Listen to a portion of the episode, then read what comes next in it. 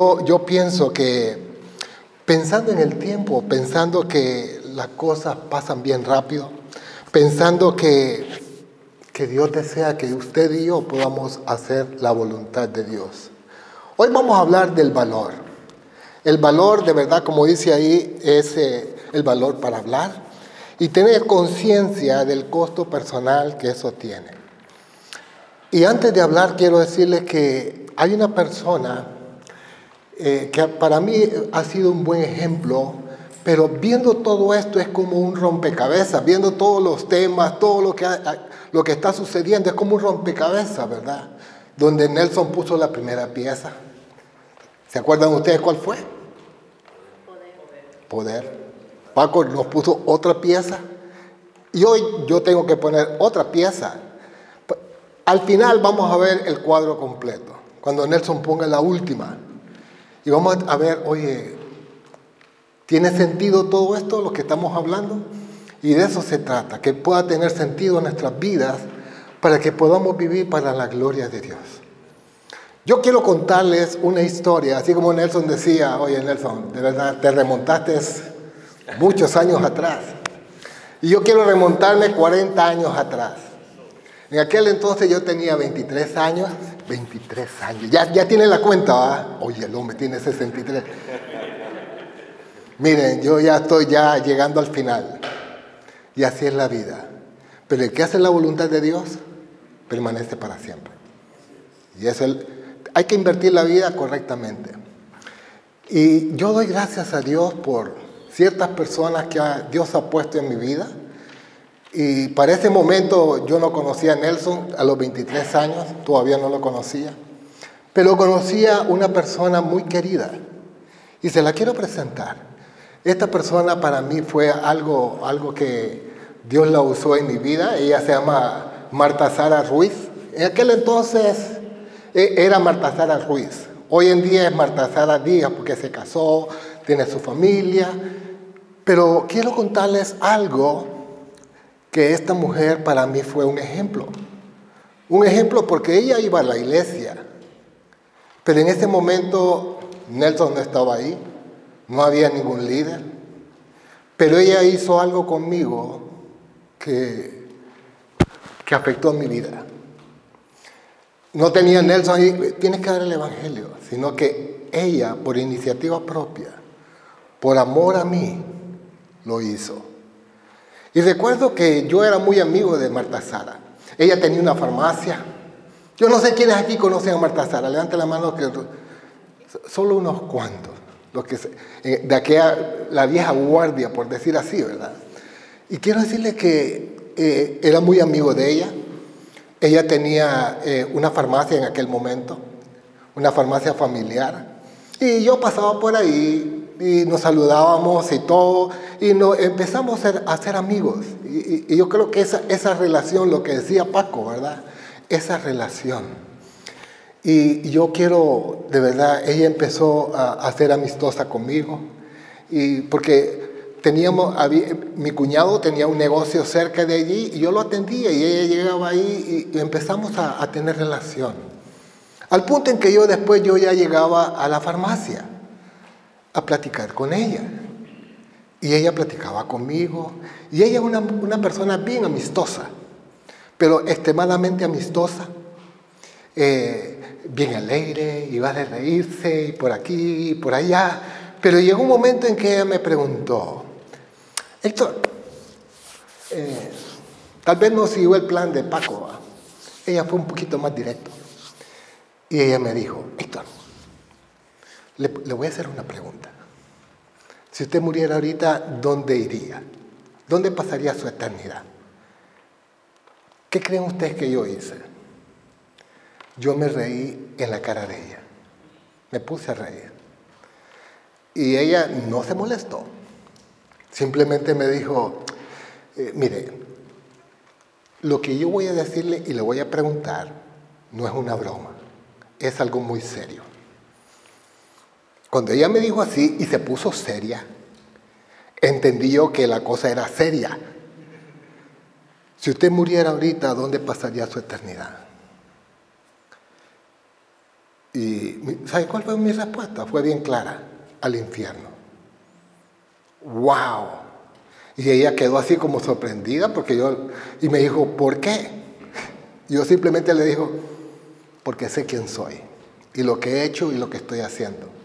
Y quiero decirle que no era un delincuente que me andaba buscando a la policía, pero tenía conciencia de mis malas acciones. Y eso fue algo que ayudó mucho en todo esto. Y ella me empezó a hablar del Evangelio y allí pude comprender lo que Cristo había hecho por mí. Un 16 de octubre de 1982. Desde ahí todo esto empezó a cambiar. Yo salí de esa farmacia pensando, ¿qué pasó? Pero ese era el comienzo, el comienzo de muchas cosas que Dios quería hacer con coraje el valor. Aún pensando, yo pude, pude, como me reí de ella, ¿verdad? Y ella siguió adelante. Ella bien pudo, eh, es más, yo bien pude haber hecho como que nunca más vuelvo aquí, pero ella me habló, ella me amó. Ella, ella, mira, hace poco, hace, estamos hablando hace poquito, yo, yo la llamé y le dije, gracias por haberme dado el Evangelio porque tuvo valor de hablar conmigo. Y yo creo que eso es algo que debemos de, ejercitarnos, de, pensar de que estas personas pueden pasar de la muerte a la vida. E, es un, simplemente, mire, mi código postal cambió. Antes mi código postal era ir al infierno. Ahora mi código postal es el cielo. Y cuando yo veo todo esto, yo digo, Señor, Gracias, gracias por, por lo especial que fue esa persona. Pero hay cosas que a uno le transmiten personas de valor. En cierta ocasión yo estaba en un aeropuerto, aquí en Estados Unidos, y llegó un contingente de militares. Todos. No, no es que iban, sino que ellos iban con mochilas, o sea, iban, pero no hay información, ¿verdad? Pero iban...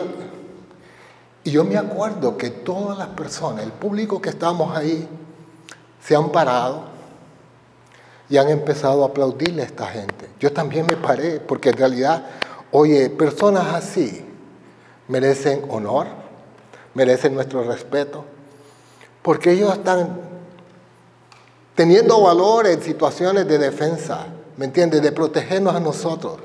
Y el tipo de persona cuando habla de Cristo es algo honroso. Y Dios le agrada eso. Pero cuando hablamos de valor, uno pelea y lucha por lo que uno quiere. ¿Es así o no es así? Uno va a enfrentarse ante circunstancias que uno dice, esto es valioso para mí. Y como les dije yo al principio, había confiado en Cristo, pero Dios empezó a trabajar en mi corazón. Fui a la iglesia y ahí fue cuando conocí a Nelson y Luce. Oye, Carissa estaba de brazos. Eh, eh, era aquellos tiempos. Yo pienso cómo Dios te usó, Nelson, en nuestras vidas. Y no, fue en vano. Que, las enseñanzas, todo lo que, lo que ocurrió en esos tiempos. Pero Dios usaba todo eso para, irme dando convicción. Porque no es que de la noche a la mañana yo estaba listo para ir a la batalla, sino que Dios iba preparando mi corazón. Y eso es lo que estamos haciendo aquí, que Dios nos está preparando poco a poco. Pero pensando cuando uno lucha por algo que es valioso, yo quisiera pensar, y hay unas fotos aquí eh, hay una pelea de borrachos y una perra, eh, pero estamos hablando furiosa ahí. Podemos poner la, foto de la, de la. Ajá. Hay una pelea de borrachos y una perra. Pregunta, ¿usted se metería en una pelea de borrachos? ¿A quién le gustaría? A nadie, ¿verdad? Pero si usted ve que algo valioso para usted, usted se metería a defenderlo. A un perro, usted se metería con un perro furioso? A lo mejor no. Pero cuando algo es valioso para usted, usted va a luchar por lo que usted quiere. Y va a proteger a lo que usted quiere. Yo recuerdo, le voy a poner un ejemplo de una, en una ocasión estaba yo en Venezuela, en, un parque en Venezuela, y yo iba con mi, mi, esposa, un coche, mi hijo pequeñito que tenía como un año, y mi hija, la mayor que tenía como dos, tres añitos. Íbamos caminando así.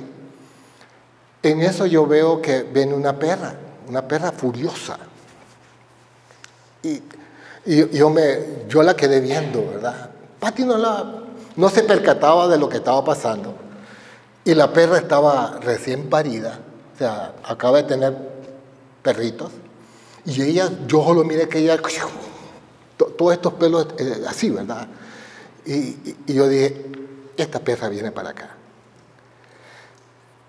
Yo, si yo salgo corriendo, ella no va a alcanzar. ¿Qué creen ustedes que yo hice? Mire, para empezar yo le dije a Patti, Patti agarra el coche. No le dije nada a ella agarré el coche y sigue caminando. Yo me hice a un lado y me fui hacia la perra, porque la perra ya venía. Y yo empecé a correr hacia la perra. Usted dice, qué loco lo que hiciste. Pero yo, mire, usted me dice, ¿lo harías otra vez? Yo no sé cómo lo hice. Lo que sí hice es que tuve el valor de enfrentarme a un animal como ese porque mi familia estaba en peligro. Y hay cosas que nosotros vamos a hacer defendiendo lo correcto. Y pensar en las cosas de Dios, tenemos que tener el valor de hacer aquellas cosas que Dios nos manda hacer. Nelson nos hablaba del poder. Y yo quiero que muchas veces pensamos en el poder. Sí, que el poder esté en nosotros, pero a veces no lo, no lo ponemos en acción. No, hacemos aquellas cosas que Dios quiere que hagamos. Yo he hecho cosas para el Señor y yo digo, yo las hice. Gloria a Dios. Pero, pero qué cosas a mí me ayudaron a tener convicciones. Y de eso quiero hablar. ¿Me entiende? Porque eh, hay personas que tienen poder un día, pero después están apagados como por 10 años más. Y, y otra vez.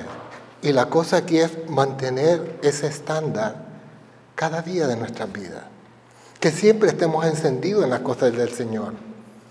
Y yo, yo recuerdo que había, mientras Nelson hablaba, compartía, yo leía la palabra, habían versos que venían y, y, empezaba Dios a trabajar en mi corazón. Y hay unos versos que me gustaría compartir con ustedes, que Dios usó para yo tener convicción de hacer lo que yo hacía o que, hice o que sigo haciendo o que quiero seguir haciendo. Quiero decirle, no soy perfecto, pero trato de hacer las cosas que Dios quiere y de esforzarme y de seguir luchando y de mantenerme firme. Dice, y es ahí donde yo empecé a ver principios que me dieron convicción para luchar. Dice, si alguno me sirve, sígame. Y donde yo estuviera, ahí también estará mi servidor. Si alguno me sirviere, mi Padre le honrará. Ahí empecé a entender yo tantas cosas que el Señor quería. Dios quería que le sirviera, pero a la vez había una honra. Y empecé a ver las promesas de Dios. Empecé a apropiarme de todo esto. ¿Me entiendes? Porque ir a la batalla pero sin tener la convicción, porque estás en la batalla, uno dice, ¿para qué estoy aquí? Pero cuando yo entendí que Dios me dice que va, va a dar honra, que Dios quiere que le sirvamos, nosotros somos los que decidimos hacerlo o no. Mire, si, no estamos convencidos de esto, esto va a ser como un zapato bien pequeño en nuestro pie que nos va, nos va a molestar. Y la otra cosa que yo empecé a ver está en Mateo 6:21. Porque donde esté vuestro tesoro, ahí estará también vuestro corazón. Yo empecé como a, definir qué es lo que yo quería con mi vida. Yo empecé a definir qué es lo que yo quiero. Porque son decisiones, ¿me entiendes? Decisiones de vida. ¿Qué voy a hacer? Digamos, los muchachos están tomando decisiones. Pero aquí el Señor dice, donde esté vuestro tesoro, ahí estará tu corazón. Y yo me hice la pregunta, ¿dónde está mi corazón? En aquel entonces tenía 22 años. Y yo estaba en ese punto de tomar decisiones. ¿Qué voy a hacer? Porque no es que inmediatamente yo empecé fugoso y haciendo cosas. Quiero decirle que esto fue un proceso. Y Dios trabajando en mi corazón y, y dándome convicción por qué hacer lo que yo hacía. Gracias, Nelson, por todas las enseñanzas, de verdad. Y Lucy, verlos a ellos, ¿verdad? Fue algo bien estimulante. Pero cada quien tiene que tomar una decisión. Ellos no podían tomarla por nosotros, por mí, en ese aspecto. Hay personas que toman decisiones por emoción. Están encendidos y de repente están apagados. y no se trata de eso. Se trata ahorita, como decía Edgardo, ¿ah? oye, esta persona ya no está. Y esta otra ya no está. ¿Y por qué? El COVID. Se lo llevó el COVID. ¿Pero se murió? No. ¿Qué pasó entonces? Porque yo también experimenté esa situación del COVID, pero aquí estamos. Y ustedes también aquí están. Yo les animaría, sigan luchando por lo que crean. Ahora, hay cinco cosas que a mí me ayudaron. Cinco cosas que a mí me ayudaron a, fortalecer mis convicciones para seguir adelante y hacer la voluntad de Dios. Uno es que entendí que hay mandatos, mandatos de Dios, mandatos específicos. Yo recuerdo cuando yo, yo me encontré con este mandato. Eh, y, y los mandatos están ahí, o los obedecemos o no los obedecemos. Pero el mandato es bien claro. Dice así, por tanto, ir a ser discípulos a todas las naciones, bautizándolos en el nombre del Padre, y del Hijo y del Espíritu Santo, enseñándoles que guarden todas las cosas que os he mandado, y aquí estoy con vosotros todos los días hasta el fin del mundo. ¿El mandato solo era para Nelson? No, también para mí. En aquel entonces, mira, Paco y yo éramos los muchachos de aquel momento, ¿te acuerdas, Paco? Y Nelson era el hombre que estaba ahí pero el mandato no solo era para él. Empecé a entender, oye, que Dios quería algo conmigo. Dios estaba usando a Nelson, pero Dios quería, también me quería usar a mí. Y también Dios los quiere usar a ustedes, cada uno en particular. Hay otro mandato que está en, en Mateo 6:33 que dice, busca, dice, más busca primeramente el reino de Dios y su justicia. ¿Qué es lo que usted está buscando? ¿Qué reino está buscando? ¿Su reino, su propio reino o el reino de Dios? Dice, más busca primeramente el reino de Dios y su justicia, y todas estas cosas os serán añadidas. Así que no os afanéis por el día de mañana, porque el día de mañana traerá su afán. Basta cada día su propio mal. Y es así como yo empecé a, como a, a entender ¿Qué era lo que Dios quería? ¿Qué era lo que Dios quería? ¿Qué, era lo que Dios me estaba diciendo aquí a mí? Héctor, busca primeramente, no, de segundo, sino primeramente el reino de Dios y su justicia. Y cosas como esta empezaron a darme convicción. Mire, aquí estamos hablando, no es lo mismo una persona que repite algo a una persona que sabe lo que está diciendo. Dios quiere que cada uno de nosotros no se vaya de aquí como repitiendo algo que aprendió, sino alguien que dice, yo lo creo, esto es para mí. Y aunque les voy a decir, Nelson para nosotros fue alguien bien especial, nos enseñaba, y, pero yo tenía que determinar qué era lo que yo quería. Igual los padres, ¿verdad? Nosotros con los hijos queremos que los hijos hagan el bien, pero ellos tienen que tomar sus decisiones. Otra cosa que a mí me, ayudó mucho es dónde me encuentro hoy. Estamos hablando en aquella época, época de, de muchachos, 22, 23, 24 años. En esa lucha, en esa búsqueda de decisiones, de poner las cosas bien desde el principio. Dice, Jesús le dijo, amarás al Señor tu Dios con todo tu corazón y con toda tu alma y con toda tu mente. Este es el primero y grande mandamiento. Y el segundo es semejante. Amarás a tu prójimo como a ti mismo. Aquí hay mandamientos por todos lados, pero uno que entendí bien claro es que Dios no quiere términos medios. Ay, ¿cómo lo quiere? Término medio. Dios no quiere término medio. Con todo, dice. Y es así como yo empecé a entender, es con todo la cosa. Dios anda buscando que con todo mi corazón lo busque, con todo mi corazón le sirva. La vida es bien corta, bien corta. ¿Y sabe qué es lo más triste? Cuando llegamos al final y dijimos, ¿qué hice con mi vida? Ayer Nelson hizo una pregunta que a mí me también a mí me mueve eh, cuando yo llego al final. Yo ya estoy casi al final y preguntarme, ¿he hecho bien las cosas? He amado al Señor con todo mi corazón, con toda mi alma, con, con todo mi ser.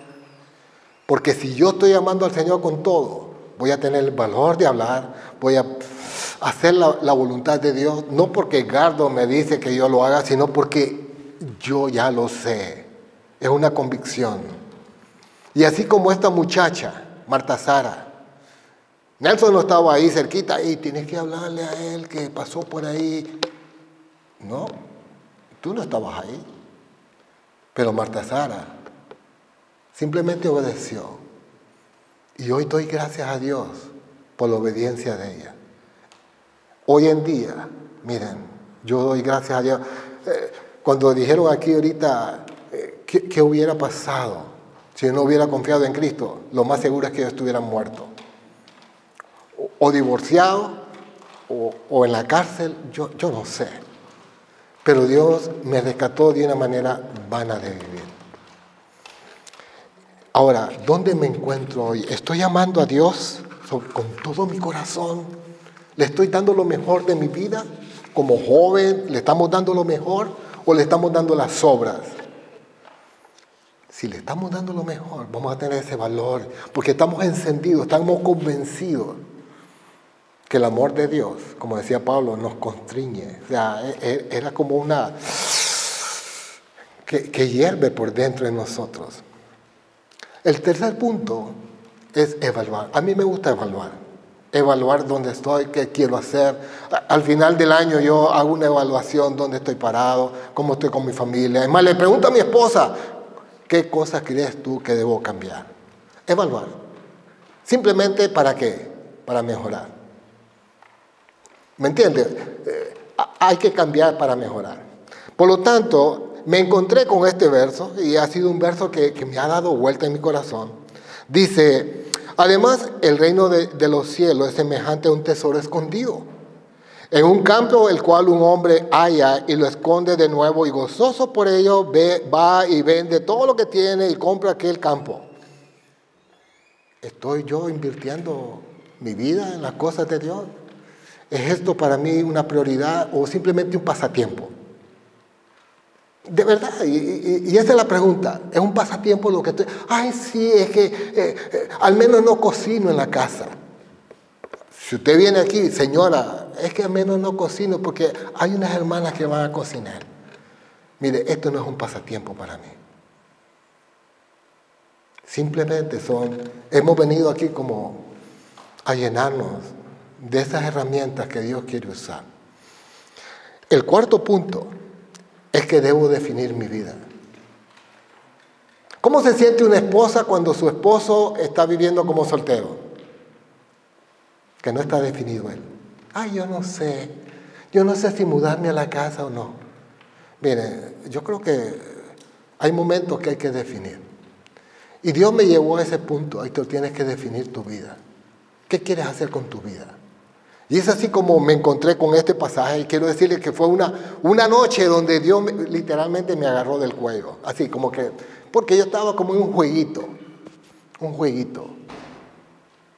Al principio yo miraba las cosas de Dios como un jueguito y sí, me gusta, pero me gustaría cantar, pero es un jueguito. Pero este pasaje para mí como que como que, me, como que el Señor me agarró del, del cuello y me puso contra la pared y me dijo lo siguiente, Héctor, basta el tiempo pasado por haber hecho lo que agrada a los gentiles, andando en laxivias, o sea, en otras palabras, en tonterías, concupiscencia. Estoy hablando de la Reina Valera y voy a hablar de la Reina Valera porque eso fue lo que leíamos antes. Dice, concupiscencias, embriagueces, yo andaba metido en muchas de estas cosas. Orgías, disipaciones y abominables idolatrías. A esto, o sea, mis compinches, porque hay personas que no se deciden, porque no han tomado una decisión. Dice, a esto les parece cosa extraña que vosotros no corráis con ellos, en el mismo desenfreno y disolución y os ultrajan. A veces tenemos miedo de ser rechazados. Y cuando no hay una convicción, miren, simplemente tomamos la vía más rápida. Andamos jugando en el cristianismo. Y Dios me agarró del cuello. Pero hay otro pasaje en Pedro que habla en 2 de Pedro 2. Dice, y esto fue algo como que, como que más me, mm, me puso eh, eh, en posición. Porque mejor le hubiera sido no haber conocido el camino de la justicia. E, en otras palabras, esto hubiera sido mejor que no, no conocieras de mí. ¿Por qué? Dice, que después de haberlo conocido, volverte atrás del santo mandamiento que le fue dado. Pero le ha acontecido lo del verdadero proverbio. El perro vuelve a vómito. ¿Usted ha visto un perro cuando vomita? Eh, perdone la, la expresión, ¿verdad? ¿Qué es lo que va a hacer el perro? Va a poner lo que sacó. Y la puerca lavada, aunque la lave, vuelve a revolcarse. Y yo dije, estoy en eso, quiero hacer eso. ¿Me entiendes? O sea, porque todavía no había convicción. Y Dios me confrontó con muchas cosas. Y quiero decirle, no es que yo sea perfecto ya, estoy aprendiendo y seguiré aprendiendo. Y versos como eso, Dios me lo vuelve otra vez a Héctor. Yo quiero que te mantenga. Quiero que luches la buena batalla de la fe. Quiero que hables a otros. Pero si nosotros no estamos convencidos de lo que Dios quiere, de nada sirve. Estrategias. Ese poder, mira, si no lo activamos, si no creemos en lo que Dios quiere, de nada sirve. Y lo otro es, ¿qué hacer? Aquí viene Pablo y anima, él está preso en, Roma y le escribe a los romanos, o sea, le escribe a los filipenses. Y él está preso, recuerden, él está preso, pero habían ciertos hermanos que estaban ahí. Dice, y la mayoría de los hermanos, cuando dice, cobrando ánimo el Señor con mis prisiones, se atreven mucho más a hablar la palabra sin temor. Aquí vemos, Pablo está preso, y los hermanos que andaban en libertad, ¿qué estaban haciendo? Se estaban atreviendo a hablar la palabra sin temor. ¿Cuál es nuestro temor? Que nos rechacen. Que nos digan que estamos locos. Mira, a Jesucristo lo crucificaron. Y cuando yo veo todo esto, yo digo, Señor, estos hermanos se atrevieron. Hay que atreverse. Hay que hacer la voluntad de Dios. Dios quiere usarnos. Y el último verso que yo quiero compartir con ustedes está en Tesalonicenses. Aquí estamos hablando, eh, la iglesia tesalonicense está en Macedonia, bien al norte, de donde estaba Pablo. Pero Pablo les, les dice, miren lo que dice de estos hermanos. Porque partiendo de vosotros ha sido divulgada la palabra del Señor, no solo en Macedonia. Miren eh, cómo están estos hermanos. Recuerden, Pablo no estaba presente, pero está hablando de estos hermanos. Dice, porque partiendo de vosotros ha sido divulgada la palabra del Señor, no solo en Macedonia y Acaya, sino también en todo lugar vuestra fe en Dios se ha extendido. De modo que nosotros no tenemos necesidad de hablar nada. O sea, oye, te quiero hablar de Cristo. yo, yo, yo ya estoy creyente, quiero hablarte de Cristo. Ya, ya creí. y que, les dio el Evangelio. Oye, la gente de Alas. Esta gente estaban haciendo el mandado. Y dice el 9, mire lo que dice, porque ellos mismos cuentan de nosotros la manera en que nos recibiste y cómo os convertiste en, los ídolos de Dios para servir al Dios vivo y verdadero. Pregunta, ¿Pablo andaba con ellos? No. Pero ellos qué estaban haciendo? Divulgando la palabra. Ah, no es que si no va Edgardo, entonces yo no, yo no hablo nada. No busquemos un policía para hablar de las cosas de Dios. No busquemos que si alguien va, yo lo hago. Si no, no. Aquí es por amor a Dios. Estos hermanos estaban encendidos. No era necesario. Toda la gente habían creído en el Señor. Pero ¿quiénes eran? No se sabe. Ahí no aparecen nombres. Son esos, creyentes anónimos que no, no pidieron, oye, escribe mi nombre ahí. Ah, yo también. No, estos hermanos estaban haciendo la voluntad de Dios como calladitos, hablando, dando el Evangelio, así como Marta Sara. Para mí, Marta Sara es un buen ejemplo de una persona que no llegó a la iglesia, mire, yo, yo le di el Evangelio a él. Nunca lo hizo. Pero Dios lo usó en mi vida.